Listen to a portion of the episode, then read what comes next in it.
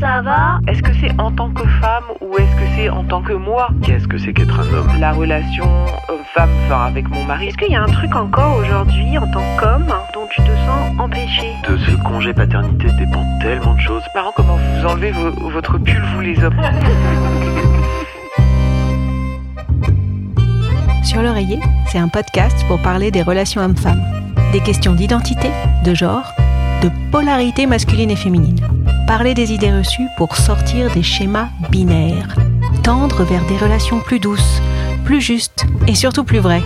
Derrière mon micro, vous écouterez des anonymes, des personnalités et des experts. Nous allons démêler toutes les pelotes de laine du féminin masculin. Je suis Caroline Loisel. Soyez les bienvenus sur mon podcast sur l'oreiller. Bonjour Chloé. Bonjour. Bonjour Louise. Bonjour. Je suis très heureuse d'être dans les locaux de l'IFOP pour avoir finalement des éléments assez rationnels, en tous les cas basés sur des échantillons et une méthodologie, pour en savoir un peu plus sur l'évolution des rapports homme-femme ou de l'homme avec lui-même, de la femme avec elle-même. Vous avez fait énormément d'études, que ce soit sur le thème du premier pas, des tâches domestiques, de l'épilation, y compris celle des hommes. Qu'est-ce qui vous passionne toutes les deux dans ces sujets?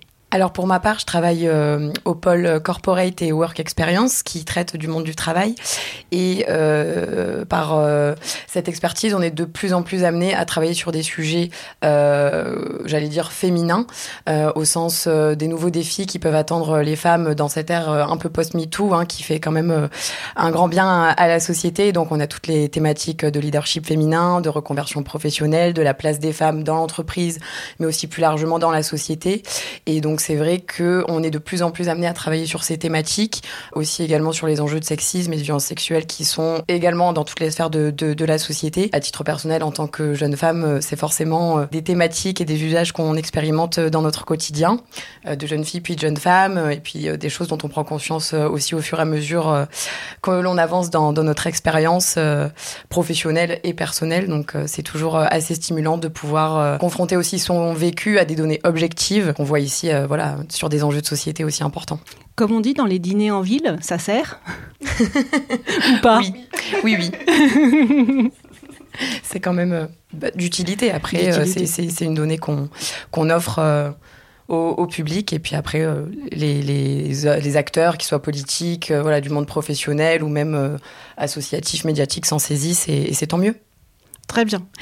Et toi, Louise, tu es plutôt sur quel sujet précisément? Alors, moi, pour ma part, en général, je travaille sur les questions d'actualité et de politique, mais aussi énormément avec euh, François Croce sur les questions euh, de genre et de euh, et de représentation de, de chaque genre dans la société. On traite beaucoup des discriminations et donc c'est par ce pôle, euh, donc ce pôle genre et sexualité de l'IFOP qu'on a travaillé sur toutes ces enquêtes.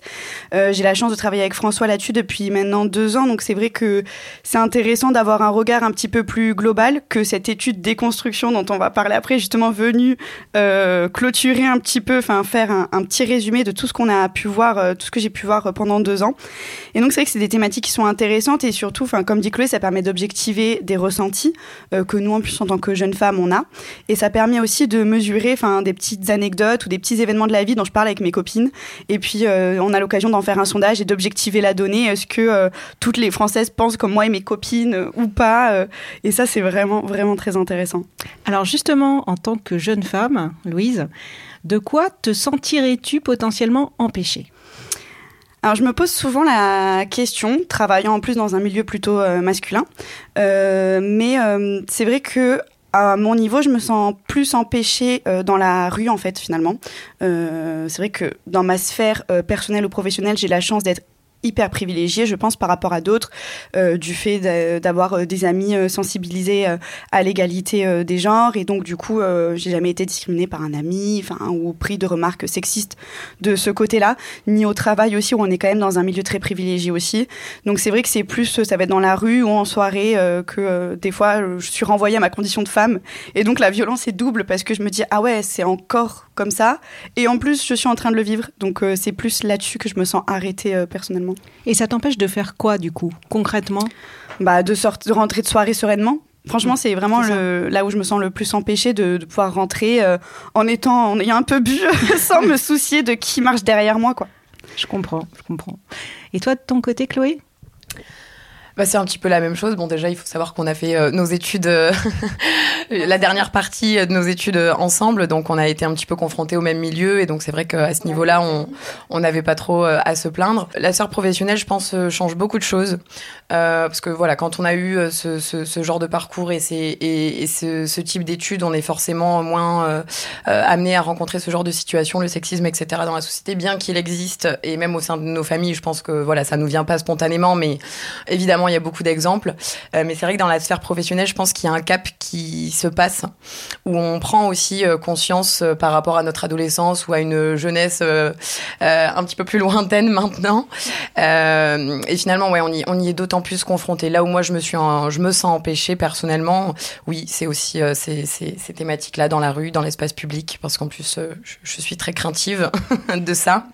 et donc, empêcher, je pense, c'est vraiment quelque chose que j'aime mettre en avant, c'est aussi l'argument économique. C'est-à-dire que bah, pour une jeune femme, euh, aller en soirée, c'est des coûts supplémentaires. Euh, de pouvoir rentrer euh, en sécurité, donc euh, prendre un taxi, euh, un Uber, n'importe quoi. maintenant, il y a aussi beaucoup de choses qui se développent par rapport bah, au phénomène de drogue dans les soirées, où du coup, on est des fois amené à prendre des capsules en plastique supplémentaires pour pouvoir se protéger et c'est payant. C'est-à-dire que c'est pas forcément pris en charge par l'établissement. Puis la deuxième chose qui est peut-être un petit peu moins concrète, c'est plutôt dans la prise de la parole, où en tant que femme, évidemment, il faut d'autant plus s'imposer. Donc on nous apprend à parler un peu plus fort, ou du moins on s'apprend à parler un petit peu plus fort et parler au-dessus de l'autre pour être écouté, alors que justement s'il y avait une écoute réciproque, on n'aurait pas à devoir hausser la voix pour, euh, pour pouvoir avoir une discussion euh, à rapport égal. C'est plus dans le milieu professionnel ou privé? Plutôt dans le milieu privé dans le milieu professionnel, c'est vrai qu'ici, euh, bon, moi j'ai une équipe plutôt féminine, euh, donc euh, même 100%, 100 féminine, hormis, hormis mon, mon, supérieur. Donc c'est vrai que sur, sur ça, au quotidien, c'est plutôt agréable. Mais c'est aussi agréable d'avoir des équipes mixtes. Justement, c'est là où on est finalement confronté à ça et où on se rend compte que ben, ça, ça peut aussi bien se passer. Dernièrement, avec vos amis ou vos parents ou des connaissances, est-ce que vous avez eu des situations dans lesquelles vous, vous, êtes, vous avez senti qu'il y avait un sujet homme-femme? Tout le temps. ah oui, quand même. Non, tout le temps, j'exagère. le dernier qui t'a marqué bah Pour le coup, c'est très personnel, c'est plutôt mon, mon père. Euh, parce que je pense que, voilà, encore une fois, on fait partie d'une génération où on est très éclairé sur ces sujets et, eux n'ont pas du tout la même approche. Euh, et donc aujourd'hui, euh, quand ils voient par exemple qu'il y a énormément de femmes qui prennent de l'espace dans, dans, en termes de visibilité médiatique ou, ou qu'on envoie justement de plus en plus de femmes en plateau et qu'il y a beaucoup plus de, de, de femmes, ben il y a un petit mouvement de il y a une petite remarque il y a un petit recul euh, euh, voilà comme si euh, bah, d'un coup on n'entendait plus que parler de ça et qu'il y avait plus que ça qui comptait dans la société euh, et que euh, et que c'était devenu voilà un, un, sujet central et majeur. Et je me dis oui mais en fait pendant 50 ans de sa vie il a vu pratiquement que des hommes présentateurs à la télé. Il s'est jamais posé la question savoir si on n'en avait pas marre de voir des hommes dans l'espace public ou dans l'espace médiatique. Alors c'est sûr que là forcément ce sont des sujets qui sont extrêmement politisés, donc euh, qui peuvent aussi heurter la façon dont on a été éduqué, la façon dont on conçoit les choses. Mais euh, c'est vrai que des fois, on se sent un petit peu en décalage finalement avec euh, avec son propre milieu parfois. Donc c'est assez intéressant. On a aussi ce, double rôle de pas, enfin, de pas devoir tout politiser quand on discute, mais aussi de pouvoir faire passer des, petits messages pour que ça avance, même dans les anciennes générations. Tout à fait. Qu'entend-on par le thème de déconstruction et quels sont les critères que vous avez définis pour juger, évaluer si tel homme se sentait plus ou moins déconstruit? Alors c'est vrai que cette étude déconstruction, hein, c'est une étude en fait, c'est un sujet qu'on pose toujours en transversal finalement dans les études qu'on traite euh, sur euh, la question du genre. Mais là, on a voulu pointer vraiment la question de la déconstruction en réaction notamment aux propos de, Sandrine Rousseau lorsqu'elle était candidate pour la primaire d'Europe Écologie Les Verts, parce qu'en fait, elle a remis à l'ordre du jour, euh, remis dans l'espace médiatique cette question-là. Et donc, on s'est dit bon ben c'est l'occasion. On avait un client aussi qui voulait travailler, creuser ces thématiques-là. Et donc, on s'est dit ok, go. Et puis après, on s'est dit Ok, c'est quoi la déconstruction D'accord, oui, il va falloir faire un gros travail de définition. Donc ça a été la première difficulté de cette étude. Et donc en fait, on a d'abord tout jeté sur le papier. Et après, on s'est dit, bon, bah, euh, en fait, on s'est rendu compte en tout jetant sur le papier qu'il y avait des grands groupes qui pouvaient se rassembler. Donc un groupe euh, sphère euh, euh, gestion du foyer, répartition des tâches domestiques, euh, gestion des enfants, euh, la charge des enfants qui aide à faire les devoirs. Donc tout ce qui était vraiment dans l'organisation du foyer. Après, il y avait tout ce qui était attenant à la vie conjugale d'un couple. Euh, donc euh, comment euh, dans les rapports, que ce soit la Saint-Valentin, pendant les vacances, est-ce que c'est le garçon ou la fille qui conduit, enfin ce, genre de choses de la vie conjugale. Et la dernière sphère, c'était la vie sexuelle. Donc, euh, est-ce que euh, euh, les Français et les Françaises, enfin, du coup, là, les Français sont ouverts à de potentielles euh, euh, nouvelles pratiques qui remettraient en question le dogme un peu euh, phallocentré de la sexualité telle qu'elle est promue dans la pornographie ou même dans les publicités ou dans le cinéma? Et donc, voilà, on a défini ces trois axes. Et donc, à partir de là, on s'est dit, on va demander aux gens euh, on n'a pas demandé aux gens est-ce que vous êtes déconstruits? Enfin, on leur a demandé, mais c'était pas tellement la question. La question c'était est-ce que vous faites ça, ça, ça et ça? Et nous après de là, alors oui, il y a toujours une part de choses. On peut toujours remettre en question la, méthode, hein, mais il fallait trancher à un moment donné. Donc on a tranché de cette manière-là. Est-ce que si la personne fait ça de manière euh, hyper volontaire, euh, c'est un, signe de déconstruction? Et donc après, en tout rassemblant, on a fait un genre d'indice un peu de déconstruction pour savoir un petit peu où on en était. Et c'est comme ça qu'on a défini la déconstruction. Est-ce que vous vous êtes appuyé sur des travaux euh, faits par des sociologues?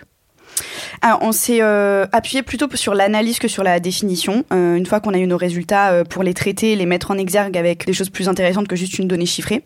Mais sur la définition, non pas tellement parce que parce que ça n'existait pas en fait voilà. Donc il y avait euh, la déconstruction sociale mais il n'y avait pas la déconstruction il y avait déconstruction au sens de euh, euh, déconstruire euh, euh, son origine sociale enfin ce genre de choses là mais il n'y avait pas la déconstruction du masculin et du féminin euh, qui avait été vraiment euh, ou alors on, on l'a pas vu hein, ne jamais dire jamais mais on n'a pas non donc on est parti sur notre définition à nous issue aussi de tous nos travaux d'enquête où on- donc c'est tout ce passif d'enquête aussi qui nous a permis d'aboutir à cette définition là Tu veux rajouter quelque chose? Oui, peut-être. Euh, oui, c'est vrai que sur, euh, sur cette question de la déconstruction, ça a été compliqué, comme le disait Louise, parce qu'on n'avait pas de définition au préalable. Et pour le coup, euh, même dans les milieux féministes, on parlait beaucoup de déconstruction, mais jamais aucune féministe, du moins à notre connaissance de ce qu'on a pu creuser, etc., n'avait, ne s'était penchée non plus sur cette définition, sur cette terminologie. Et c'est vrai que la déconstruction, ou quand même, voilà, Sandrine Rousseau a fait son, son buzz sur l'homme déconstruit, on, comment il y, a- il y avait aussi un, un espèce de, de traitement médiatique qui, euh, qui faussait un petit peu la, donnée d'origine au sens de déconstruction euh, ent- en- entendue comme une démolition. Et donc c'est vrai que c'est quelque chose qui est énormément revenu et, nous on a voulu au contraire essayer à travers la, définition qu'on a construite euh, de montrer que c'était plutôt un processus de, recul en fait un retour critique euh, sur son éducation sur son milieu social sur euh, la façon dont on entretient les rapports avec les uns les autres ses parents sa famille son alter ego et pour pouvoir en fait pointer euh, là où justement euh, il y, a, y a des différences entre entre les genres ou dans notre façon de s'adresser à l'autre. Et est-ce que ces différences sont fondées ou non? Et c'est aussi tout l'enjeu dans les tâches domestiques et dans les répartitions au sein du foyer euh, quand on voit par exemple que ben madame en fait plus généralement euh, et avant on avait l'argument de oui mais monsieur travaille Aujourd'hui, c'est moins le cas. Donc, on a toujours la problématique de la double journée. Et donc, comment finalement euh, la problématique de la déconstruction vient apporter une marge de négociation dans le couple pour redéfinir un petit peu cet équilibre Très et bien. plus euh, vers les femmes, justement. Et du coup, à travers tous les thèmes, donc vous avez effectivement fait euh, trois axes. J'ai envie de dire plutôt trois, trois lieux en fait entre euh, trois moments. On dirait peut-être plutôt trois moments. Le moment, euh, tous les moments de vie conjugale. Oui, c'est ça. Tous les moments euh, de vie euh, sexuelle et tous les, les, moments euh, de vie plus familiale, partagés. Peut-être aussi sociaux, du coup, avec les amis, ou c'est très focalisé sur parents-enfants Euh, alors, on est resté beaucoup sur parents-enfants, euh, mais c'est vrai qu'on a quand même des items sur euh, le fait de, hum, dans vie, vie conjugale, ce qu'on entendait aussi, c'était le rapport au corps de l'autre. Donc, euh, dans le fait de laisser l'autre aller euh, en sortie, euh, donc dans un bar ou avec une certaine tenue ou d'y aller seul, sans le conjoint. Donc, c'était, euh, c'est là que le moment social, on l'a mis, c'est vrai, un peu dans cette, dans ce moment conjugal aussi, c'est-à-dire le couple par rapport à lui-même et le couple par rapport euh, au reste du monde. Et la communication dans le couple, tout à fait, oui. Alors, qu'est-ce qui vous a marqué dans cette étude? Parce qu'on ne va pas pouvoir parcourir l'ensemble des chiffres, mais qu'est-ce que vous retenez principalement, vous, de ce que vous avez euh, étudié? Mais alors, bizarrement, euh, je crois que ce que je retiens le plus, c'est que c'est quand même encourageant. J'ai été, on a été vraiment très étonnés des résultats. Euh, on ne pensait pas que autant d'hommes nous, nous nous montrerait lors des constructions, parce qu'on ne leur a pas juste demandé, on a essayé de la mesurer de manière objective, et donc on pensait pas que les, la jante masculine nous montrerait ça. Donc ça, c'était euh, ma première surprise. Et euh, la deuxième, ça a été aussi euh, le pourcentage, ben, la seule question qu'on a posée aux femmes, c'est-à-dire le pourcentage de femmes, qui est quand même important, je crois que c'est 70%, qui veulent être avec un homme déconstruit. Donc à la fois, ça m'a étonné parce que c'est un chiffre important, 7 femmes sur 10, c'est une grande majorité, c'est encore plus important quand euh, on va chez les plus jeunes, euh, mais c'est à la fois pas 100%. Donc c'est toujours difficile quand on est sondeur en plus, c'est d'avoir un chiffre, 70%, c'est bien, c'est mal, enfin on peut pas dire c'est bien, c'est mal, mais c'est encourageant. Enfin, c'est ce qu'on a vu là-dedans. Je pense que Chloé me rejoint un petit peu là-dessus. Donc c'est à la fois que les hommes sont un petit peu plus déconstruits que ce qu'on pourrait croire, même si c'est pas du tout gagné. Il y a toujours des grosses poches, des grosses poches de résistance, que ce soit euh, des moments, comme on disait tout à l'heure, ou des profils d'hommes qui sont moins euh, open un petit peu, et euh, le fait que les femmes, voilà, c'est une vraie attente en fait derrière. C'est pas euh, un mythe euh, féministe que euh, deux trois personnes pensent. Non, c'est une vraie réalité pour 7% des, enfin 70% des Françaises, quoi. C'est énorme. Et juste pour bien être sûr d'avoir compris la méthodologie de l'étude, c'était du déclaratif ou il y avait aussi des, des entretiens avec potentiellement des vérifications au foyer Alors ça, ça aurait été l'idéal, mais non, on n'a pas fait ça. En fait, on a eu du déclaratif, donc pensez-vous être déconstruit? Souhaitez-vous être déconstruit? Presque la moitié des hommes veulent être déconstruits. C'était aussi un chiffre intéressant. Et après, on a posé ce qu'on appelle une batterie d'items, c'est-à-dire, vous personnellement, est-ce que vous faites ça? Est-ce que vous faites ça? Est-ce que vous faites ça? Et donc, grosso modo, c'est est-ce que vous faites ça? C'était est-ce que euh, vous laissez votre euh, compagne faire ça? Est-ce que vous faites plus les tâches domestiques que votre compagne? Est-ce que voilà, c'était vraiment une manière d'objectiver en fait les comportements sociaux sans demander directement aux gens. Euh, en fait, on n'a pas mesuré leur opinion, on a mesuré leur comportement. Hmm. Ce qui leur nous a permis perception de... leur comportement. C'est ça. Alors voilà, c'est toujours le biais du déclaratif. Hein. Faut pas euh, surestimer l'outil hmm. euh, sondagier. Euh, on est tous très bien conscients de, de, de ça. Mais c'est une étude parfaite. C'est une étude qui se fait sur des mois et des années. Mais du moins, on a touché du doigt quelque chose. Et je pense que les résultats sont assez importants. Enfin, il y a des. On parle pas de, de petites proportions. C'est des grosses proportions. Donc ça veut dire quand même quelque chose. Côté chiffres sur le terrain de la sexualité, si on commence par là, qu'est-ce qui vous a euh, étonné dans les résultats ou qu'est-ce qui vous a rassuré, conforté? J'imagine qu'on a parlé des points sur euh, la sexualité dite euh, vanille ou la sexualité dite effectivement beaucoup plus avec un homme entreprenant et la femme plutôt en, en position étoile de mer, pour reprendre le vocabulaire connu de toutes et de tous. Qu'est-ce qui vous a étonné? Alors déjà, oui, on a on a mesuré plusieurs choses sur la batterie d'items euh, sexualité. Euh, déjà la part, euh, l'importance accordée au plaisir féminin, à savoir est-ce que forcément un rapport implique une pénétration et est-ce que la fin d'un rapport est causée par euh, une éjaculation et puis on n'en parle plus terminé.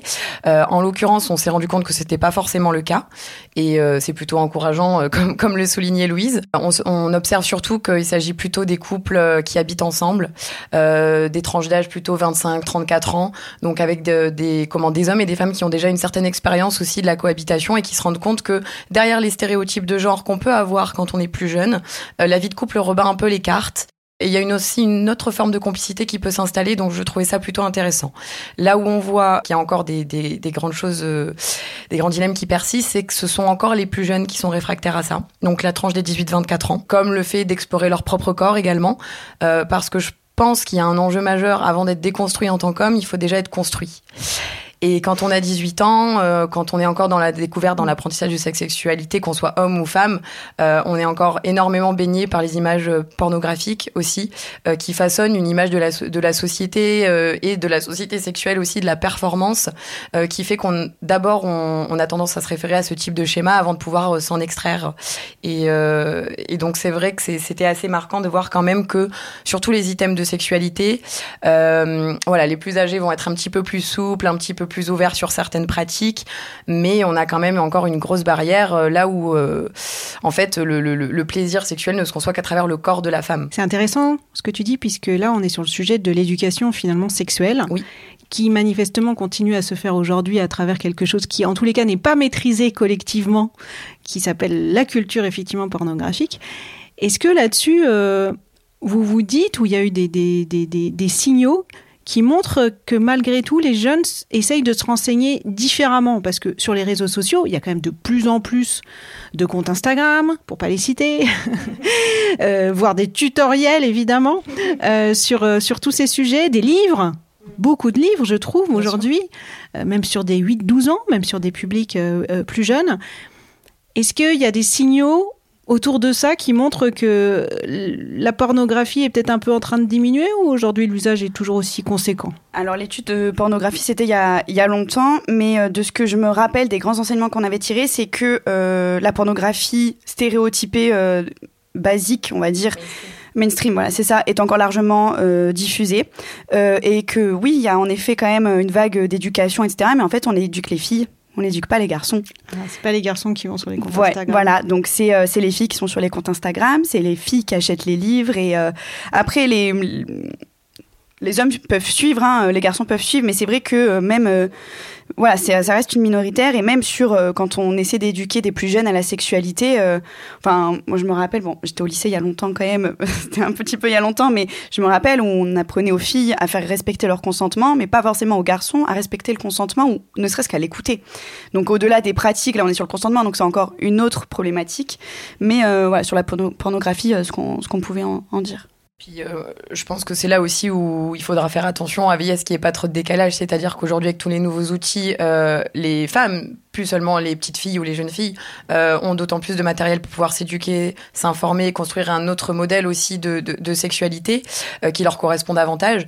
Mais en parallèle, euh, les jeunes garçons et les jeunes hommes continuent de s'éduquer avec la pornographie qui est totalement en décalage. Alors, elle n'est pas forcément malsaine, mais totalement en décalage en tout cas avec ce qui se passe dans la réalité de la chambre à coucher. Et puis aussi en décalage avec l'idéal type de la sexualité que souhaiterait avoir une femme. Alors soit dans son imaginaire de petite fille qu'on lui a vendu depuis toute petite, soit justement dans ce nouveau rapport à la sexualité qu'elle découvre sur les comptes Instagram ou dans les livres, euh, où on est sur de, la bienveillance, dans du respect, dans, euh, dans de la communication d'abord, sur l'apprentissage du corps, alors qu'on voit encore que le corps est tabou pour l'homme, et même le corps de la femme pour l'homme reste tabou dans un certain sens, parce qu'il y a des parties du corps qui, évidemment, dans la sexualité sont... euh, en tout cas, chez les femmes, c'est- toujours explorable et exploré, mais euh, on voit encore qu'il y a euh, des, grands tabous au sujet des règles, du, cycle aussi des femmes, sur la question de la libido, enfin, tout, ça n'est pas du tout au clair, en fait, dans les esprits, et ce qui, je pense, crée des, gros manques de communication aussi dans ces, dans ces domaines-là.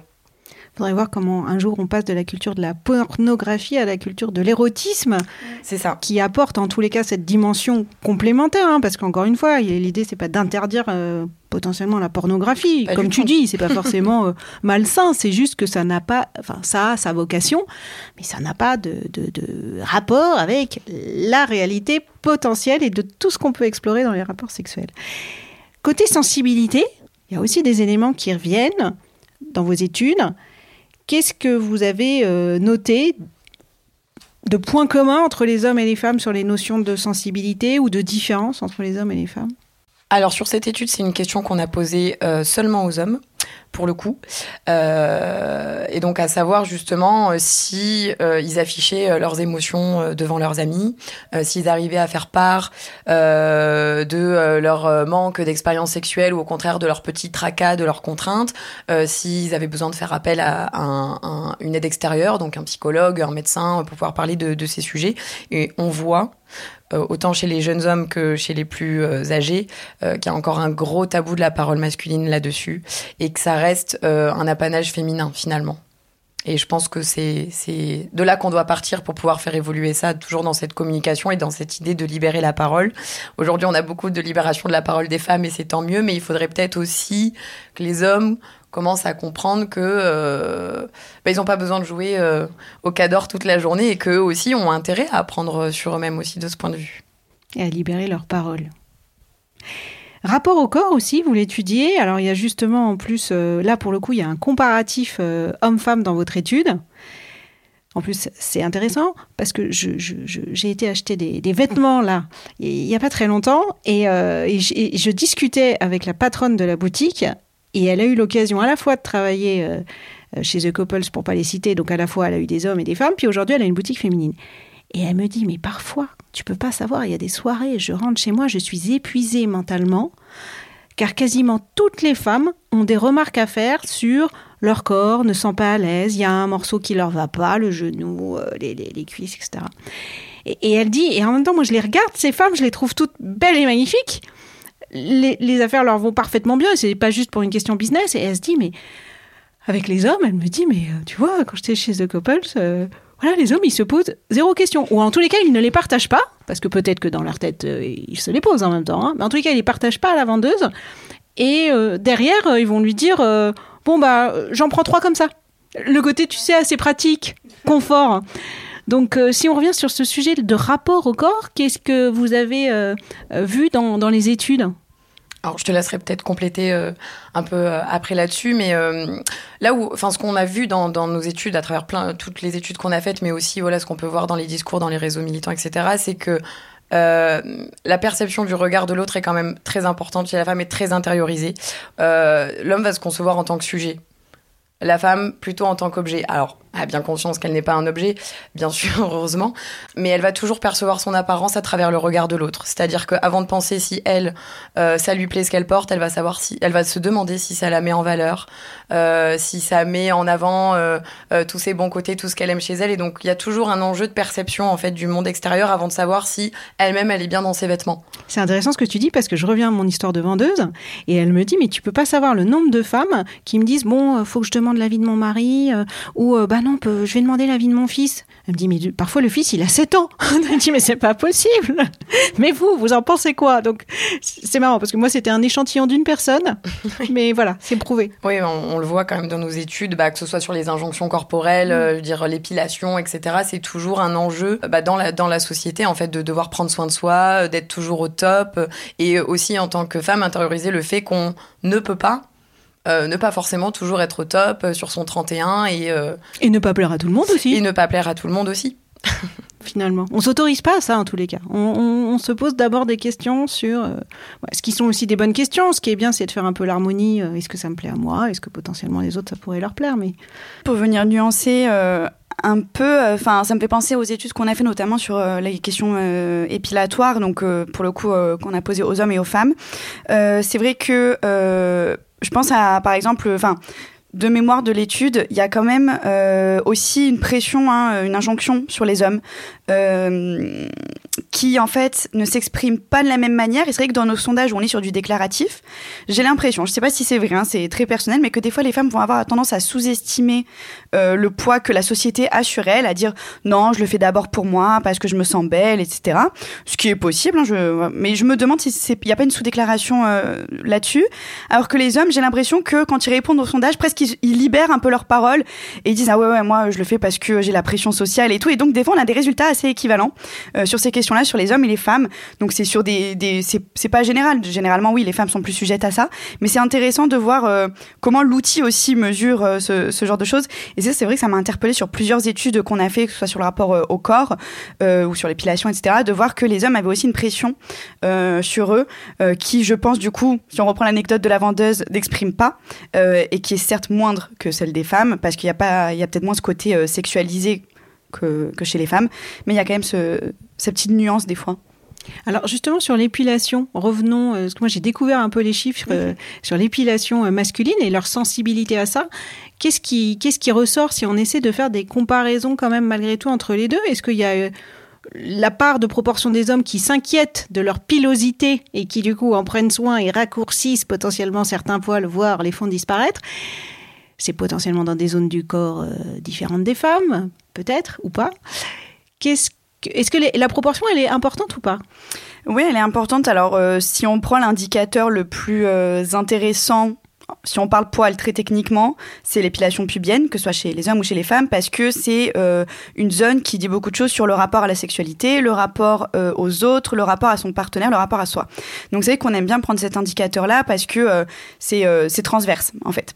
Et donc on se rend compte que autant les femmes prennent soin de leur pilosité à ce niveau-là, mais en fait les hommes aussi énormément. Et moi ça m'avait beaucoup surpris quand on avait fait l'étude.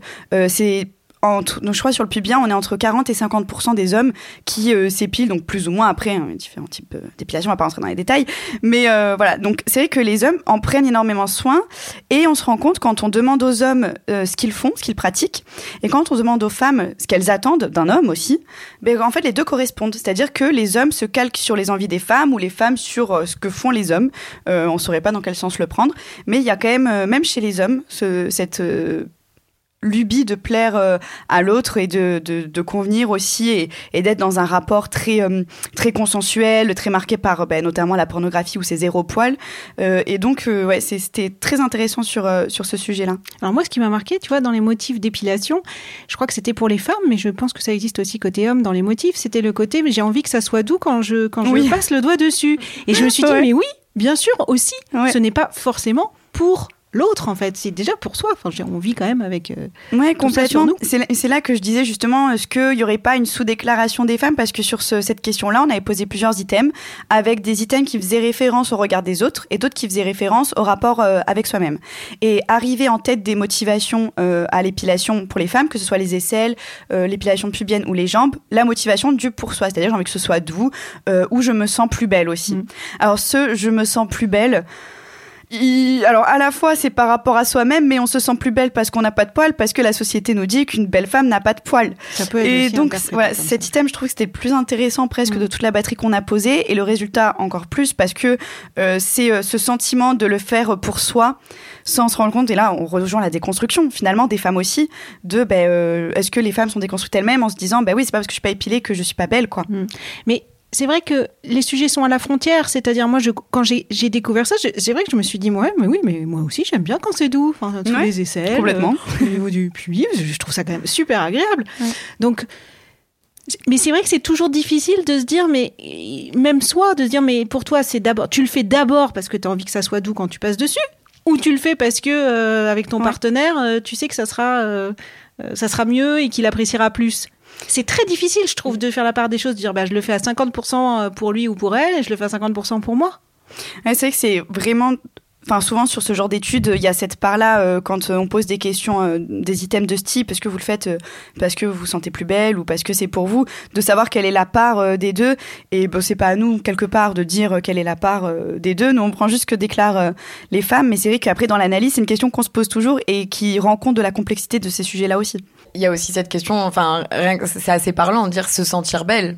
Se sentir belle, euh, oui, c'est un sentiment pour soi, d'accord, mais c'est un sentiment pour soi. Euh, ça se définit quand même par rapport à des critères standards euh, dans la société, des critères de beauté, des normes physico-esthétiques.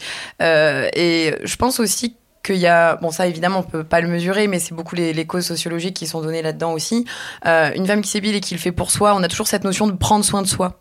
Que les hommes développe de plus en plus aussi parce que ça rentre euh, dans l'éthique du care de la société, mais c'est aussi énormément euh, les messages qui sont véhiculés par toutes les publicités et par euh, les grandes marques, les grands groupes, les, les, produits de luxe, les produits de beauté, qui ont fait finalement de cette injonction esthétique, corporelle et physique quelque chose d'agréable. Et donc c'est tant mieux, mais c'est vrai que derrière ça, il faut toujours se poser la question est-ce qu'on se sent belle? Juste pour soi et c'est ok. Est-ce qu'on se sent belle parce que ça nous fait plaisir, mais on sait que ça fait aussi plaisir à la société et on est conscient de ça et c'est ok. Ou est-ce qu'en fait on n'a pas forcément besoin d'être belle ou est-ce qu'on a on peut être belle avec des poils? Enfin c'est vraiment très très personnel. Donc euh, c'est toujours compliqué de savoir un petit peu ce qu'on met derrière. Et puis est-ce que les femmes aussi ont conscience quand elles se trouvent belles avec ou sans poils que derrière il y a aussi euh, toute une construction euh, sociale il y a un discours qui, qui, façonne quoi qu'il arrive ce qu'on ce qu'on pense? Après, on peut aussi de temps en temps se laisser tranquille. Tout à fait. et se poser juste la question est-ce que je me sens bien? Ça m'avait marqué, il y a une une de Elle magazine Alors, il y en a qui sont très très bien. La dernière de elle était, euh, était intéressante. C'est la, la mannequin là, qui a deux prothèses euh, et qui, euh, qui parle de la force qu'elle a pu développer et de cette force maintenant qu'elle qu'elle peut transmettre aux autres. Mais il y en avait une qui m'avait un petit peu chahutée, qui était belle à tout âge. bon, on pourrait pas. rebelle. Oui, tu vois, belle à tout âge. Parce que- qu'à chaque fois, je me dis, mais est-ce que, est-ce que demain, il y a un magazine masculin qui, qui va nous dire beau à tout âge? Alors, tant mieux si ça, ça va le faire aussi, mais en même temps, moi, j'aurais envie qu'on dise à n'importe quel euh, individu bien à tout âge. Êtes- Êtes-vous juste bien à la place là aujourd'hui? Et sachant que nos vies sont ponctuées euh, de chemins d'autoroute mais aussi de chemins beaucoup plus chaotiques donc euh, de mettre un peu plus de ouais de de lâcher un peu de temps en temps de nous lâcher la grappe aussi ça serait pas mal le premier pas vous avez fait aussi des études sur ce fameux premier pas moi j'ai eu quelques interviews avec des hommes qui me disent euh, non mais tu vois moi j'aimerais bien de temps en temps que ouais ça soit aussi les femmes qui fassent le premier pas ça me choque pas euh. Et puis il y a certaines femmes qui, qui vont me dire, ah bah non, c'est à l'homme de le faire. euh. Donc c'est intéressant ce, ce sujet Ouais. de premier pas. Que disent les études là-dessus? J'ai adoré faire cette étude. C'était trop bien. Euh, alors, pour le coup, sur cette étude, on a interrogé qu'un panel de femmes. Euh, C'était volontaire, justement, pour, euh, pour cette thématique-là, d'avoir les femmes. Est-ce qu'elles ont l'impression de faire le premier pas? Pourquoi elles le font pas? Ce qu'on se rend compte, c'est que déjà, quand on demande aux femmes, est-ce que vous avez l'impression que dans votre génération, ce sont plutôt les hommes qui font le premier pas, plutôt les femmes, ou les deux, euh, autant l'un que l'autre Et alors, moi, ce qui m'a hyper étonnée, parce que j'ai pas du tout ressenti ça dans ma génération, c'était euh, plus de la moitié des Françaises qui nous disaient que c'est autant l'un que l'autre. Donc hyper étonnant, avec un peu plus chez les, euh, chez les jeunes que chez les, les plus âgés. Et après, donc c'était c'était ouais, plus de la moitié des Français. Le deuxième item qui arrivé, c'était les hommes font le plus le premier pas quand même.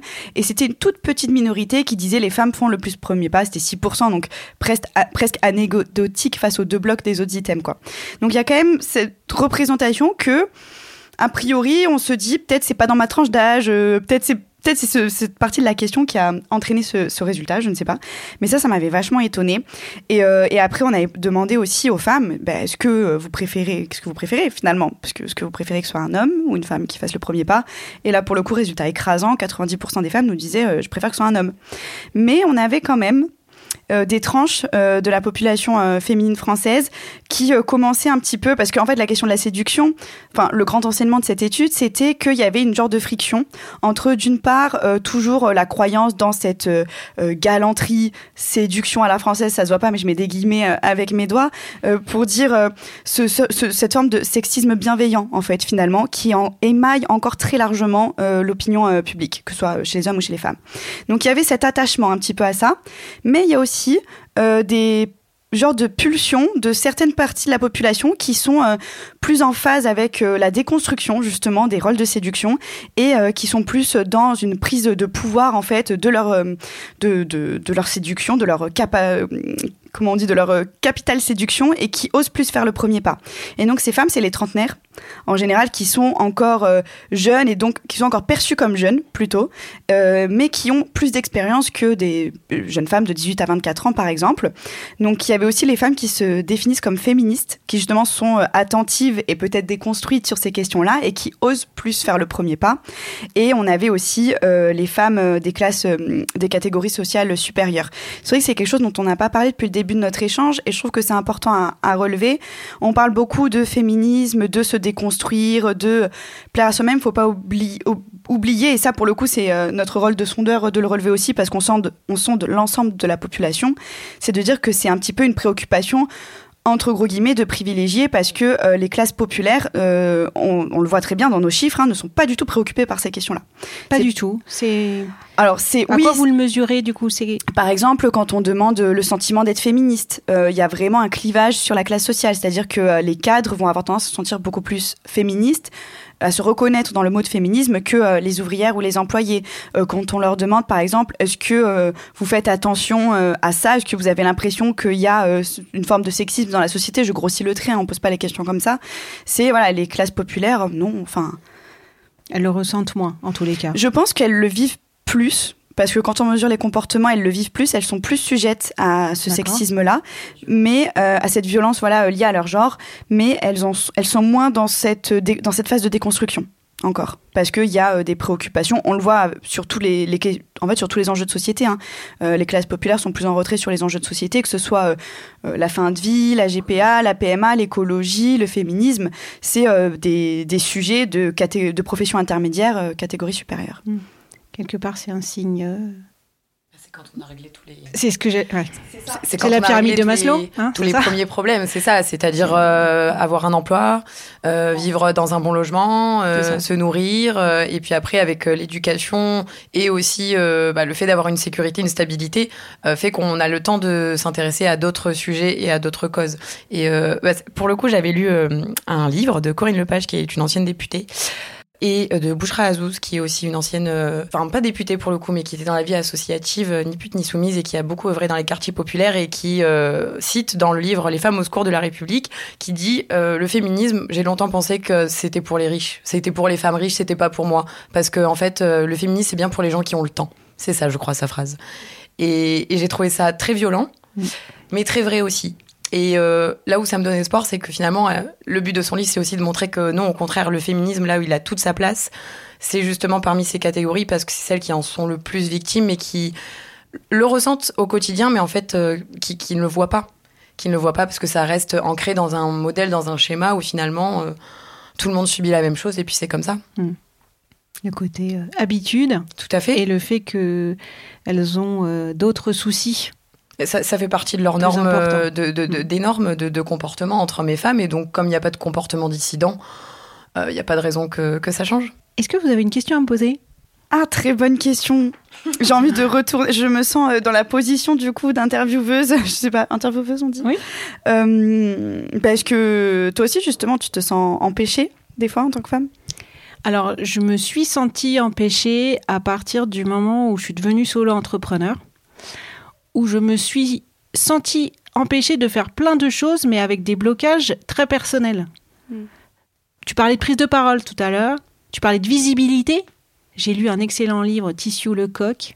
Voilà, ça fait deux fois que je la cite dans mon podcast. Tissio, je vous adore, je ne vous connais pas, mais je vous adore. Elle m'a vraiment fait prendre conscience je suis tombée de ma chaise encore une fois en lisant un livre à mon âge euh, de euh, de cette euh, de cette habitude qu'on a qu'on a prise, je pense, de ne pas voir suffisamment de femmes visibles dans nos livres d'histoire, hein, déjà Mm. pour commencer. Donc euh, j'ai hum, ayant pris conscience et devant de par mon métier. euh, j'ai j'ai voulu être conférencière, donc à un moment donné, il faut être visible pour être conférencière. donc j'ai été me faire coacher. C'est-à-dire qu'à un moment donné, je me suis dit, non, mais c'est plus possible. Je peux pas bloquer depuis six mois, de pas oser aller sur LinkedIn. Alors, j'avais bien sûr mon CV sur LinkedIn, mais je veux dire de, de parler, de poster trois fois par semaine, de faire des vidéos où je me mets euh, derrière mon petit téléphone mobile avec ma petite installation pour dire des choses que j'ai à dire. Voilà, donc je me suis fait coacher. Faire mon site à mon nom. Deux séances de coaching pour faire mon site euh, carolinoiselle.com. Donc oui, je me suis sentie empêchée dans cette période de ma vie, tu vois, que je déploie depuis euh, 8-9 ans de d'être solo entrepreneur. Mais voilà, j'y travaille.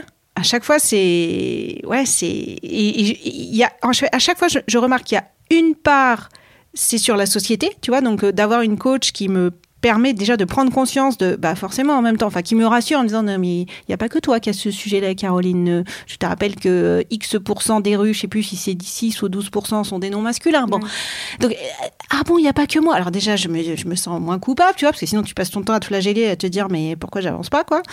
Donc déjà, tu as cette part qu'elle te livre, et puis la deuxième part qui est je me suis fait des nœuds au cerveau un peu toute seule en allant chercher des explications dans mon éducation familiale, dans mes parents ceci, dans mes parents cela, qu'elle me déconstruit, enfin qu'elle me fait déconstruire en me questionnant.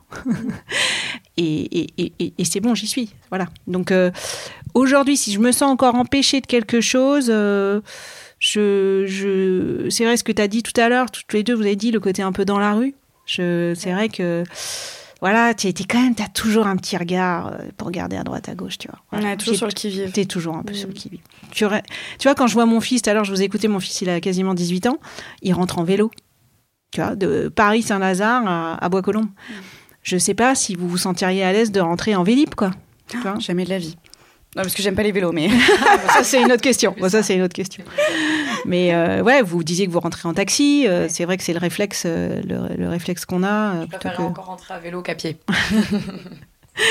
Donc oui, il y a peut-être encore ce, ce- ouais, cet élément-là. Tu... Et je me suis encore, je me suis, alors encore, alors, je vais pas dire encore, mais tu vois, j'ai j'ai 47 ans, deux fois par an, je me fais emmerder.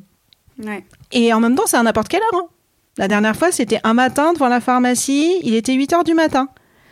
Et j'ai pas, je pense que j'ai pas non plus la bonne réaction pour dire à un moment donné, j'ai essayé d'être trop gentille, tu vois, d'être dans un peu dans la négociation, d'être dans le. Mais c'est hyper difficile Et de en- réagir. Mais en fait, c'est pas simple. Hein. Et après, tu t'en veux. Encore une fois, tu dis mais c'est pas possible. euh, euh, tu vois, là, je mets plus souvent des petits blousons euh, qui courent. Avant, je faisais pas forcément. Donc, euh, bon, bah voilà, protubérance euh, de mon postérieur potentiel. Euh, et c'est vrai que je, je, je, ouais, je suis agressée sur cette partie-là. Et je, je... Mais tu vois, une autre fois où ça m'est arrivé, quelqu'un qui, qui me demandait des pièces, puis je lui ai dit gentiment, bah non, je peux pas. Et direct, il, il- il me donne un nom. euh, voilà, je, ne le dirai pas à l'antenne. Donc, euh, et, et- et tu vois, j'ai regardé comme ça, je fais, pardon? Mm. Et, et le fait de lui avoir dit, tu vois, de m'être arrêté, de l'avoir regardé dans les yeux, lui avoir dire pardon d'un air un peu, tu vois, solide, quoi, il a arrêté. Ouais. Alors que l'autre fois où la personne est quand même revenue deux fois à la charge, Mm. je pense que j'ai voulu être euh, euh, quelque part un peu sympathique. Ouais. Alors, mais c'est terrible en même temps. Tu te dis, Mm. bon, ok, alors faut. Mais ça me fait penser à une anecdote, je raconte un petit peu ma vie, mais justement où euh, j'étais euh, euh, dans la rue, je t'ai déjà raconté Chloé, je rentrais chez moi et j'ai eu une remarque pareil sur nos dirons mon postérieur. Donc la personne, l'homme en question, m'apostrophe de cette manière-là. Et donc je me retourne et je dis mais c'est à moi que tu parles? Et il me dit oui oui, je t'ai dit bonjour, tu m'as pas répondu. Je dis bah c'est pas une raison, dis pas ça aux, aux femmes. Et euh, je sais pas pourquoi j'ai été prise d'un aplomb que je n'ai pas du tout habituellement. Et il m'a regardé et en fait il s'est senti hyper bête et il m'a dit ah pardon, euh, je suis désolée, euh, je savais pas quoi. Et en fait je me suis dit waouh, ok c'était même pas euh, cette personne-là n'était même pas dans une volonté de m'agresser, c'était pour lui normal d'apostropher comme ça une femme euh, et c'est-à-dire que pour lui vraiment la femme qui marche dans la rue était un objet sexuel quoi. Et ça m'a encore plus mise en colère finalement, pas contre lui, parce que bon, lui finalement, euh, il a continué son chemin, mais contre la société. Je me suis dit, ah ouais, on en est encore là en fait. Ça- C'est ça, que- ça m'a hyper mise en colère quoi. Ah oui, tu tu t'es dit, il s'est il, il s'est peut-être dit que c'était un pas compliment. c'était mal quoi, que c'était pas bien élevé, que c'était pas. Non, que on, on- non, on c'était fait pas ça quoi. Ouais. c'est souvent une remarque que j'ai. Ah ouais euh, Oui, bon, moi ça m'arrive aussi pas mal. et, euh, et souvent, euh, ben voilà, ils font une remarque euh, qui est pas forcément euh, sexuelle pour le coup. Ça peut être euh, très joli, oh là là. mais juste, c'est énervant parce que moi je suis dans la rue, je marche d'un point à un point B. Au pire, j'ai envie de flâner. Mais moi, je. Mes yeux ne s'attardent pas sur un individu et quand bien même il s'attarderait sur un individu, je le garde pour moi.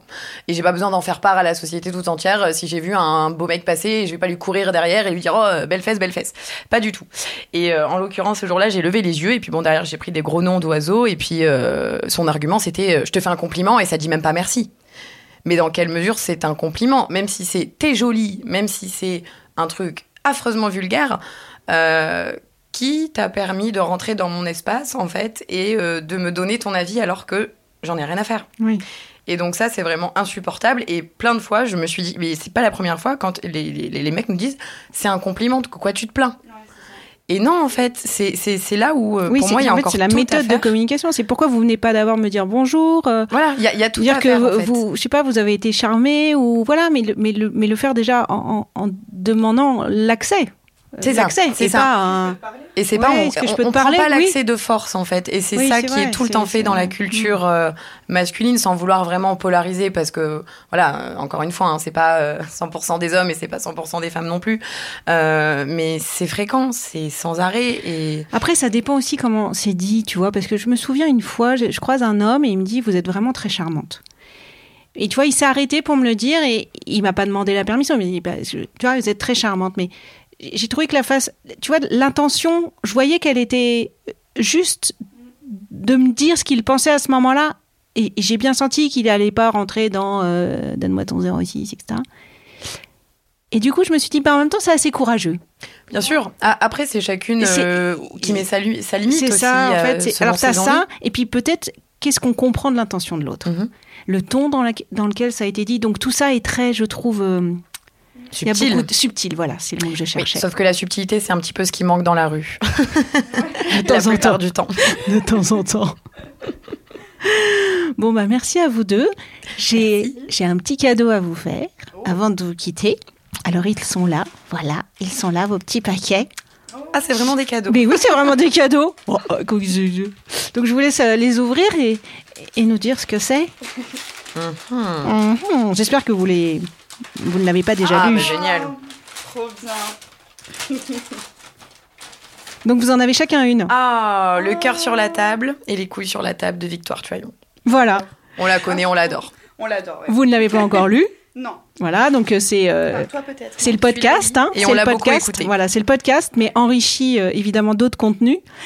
Et voilà, peut-être qu'un jour euh, il y aura euh, une euh, société euh, avec euh, un cœur sur des couilles et des couilles avec un cœur, je ne sais pas. Mais il y a peut-être quelque chose à faire entre ces deux livres. C'est certain.